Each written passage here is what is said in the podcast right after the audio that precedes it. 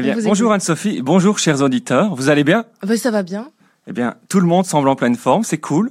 Pourtant, je suis sûr qu'il doit bien y en avoir l'un ou l'autre qui est bloqué dans un embouteillage dans le tunnel Léopold II et qui se dit Je suis en retard au boulot, je me consume à petit feu avec ces tonnes de particules fines. Alors, c'est pas le moment de m'emmerder, Edgar, ok? Ok. C'est sûrement cet homme dans le SUV noir juste sur votre gauche. Vous le voyez? Faites-lui signe de ma part, s'il vous plaît. Voilà, merci. SUV. Est-ce que vous savez ce que signifient ces trois lettres barbares, Anne-Sophie? Eh bien non, je l'avoue. ah bien, eh bien, ça tombe bien, parce que je vais vous le dire.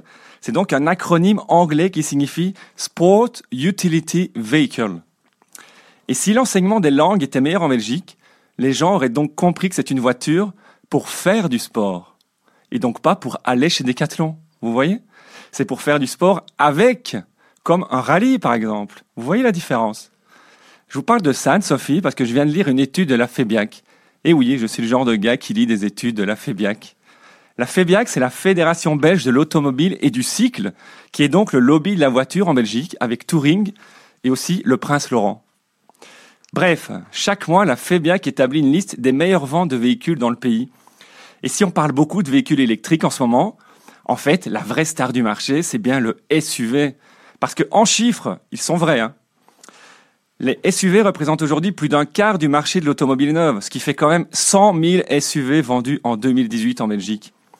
Alors on dit toujours que ce qui se passe aux États-Unis arrive ensuite en Europe.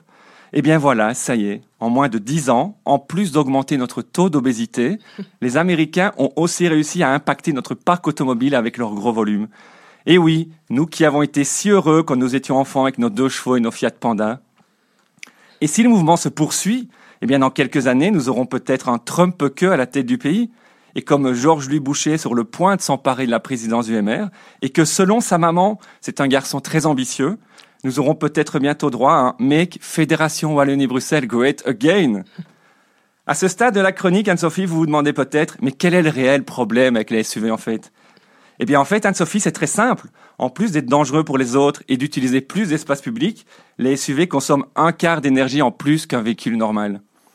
Et le pire, c'est que toute cette pollution ne sert même à rien, puisque rouler en 4x4 dans des pays occidentaux urbanisés où les routes sont relativement praticables, enfin, sauf peut-être dans le Hainaut, c'est en fait aussi inadapté que de faire le tour de France en vélo.